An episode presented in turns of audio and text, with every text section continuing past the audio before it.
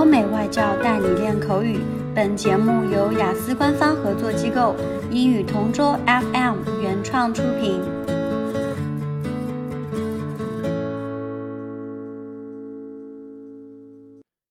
This is English Partner Topic Answers recording. For further information, please visit our website englishpartner.taobao.com. Describe your favorite season of the year.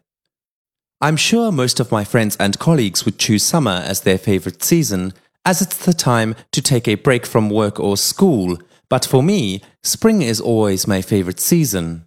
It starts from March and ends in May, which happens to be my birth month, so that could be another reason why I like this season more than the others. The balmy temperature is also very comfortable. It averages at 13 degrees Celsius during the days and a cool 3 degrees Celsius from sundown. In spring, light rains make new plants grow and flowers bloom, and I really enjoy the view of the green mountains and colorful flowers. I take my girlfriend to the park on spring days for a walk or to enjoy a picnic. The air also feels crisp and fresh, so after being cooped up in the winter, I like working out in the park and jogging in the early morning. I'm really glad that my girlfriend is also a health buff. On top of that, there are a number of festivals that are celebrated during the spring season. One of those is the Sisters' Meal Festival, which my family and I annually enjoy. For me, spring symbolizes youth and a new beginning, so I feel energized and motivated to start the year with new plans and renewed determination.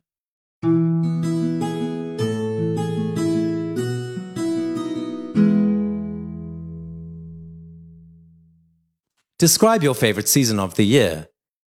If I had to choose my favorite season, it would have to be summer. Summer falls in the seventh and eighth months of the year in my hometown. That's from July to August. The thing I love most is doing sport and water activities at this time of the year.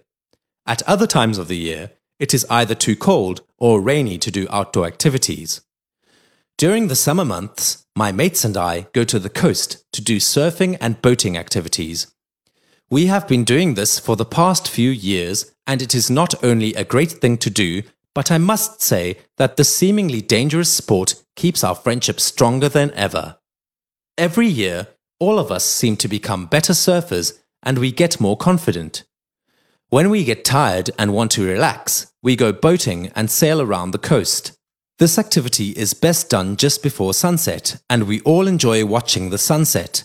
Most of the time, we take some snacks with us when we sail, so while watching the sunset and the moon appears, we can enjoy great food and great company in an amazing location. Then we return to the shore and light a bonfire to warm ourselves, which sometimes makes us doze off. These things always make me look forward to summer.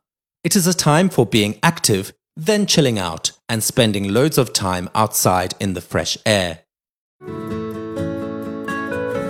OK，今天的口语话题就到这里啦。如果你有什么想听的话题，可以在音频下面给我们留言。如果你想要获取更多关于雅思学习的内容，可以关注我们的微信公众号“英语同桌”。我们下期再见。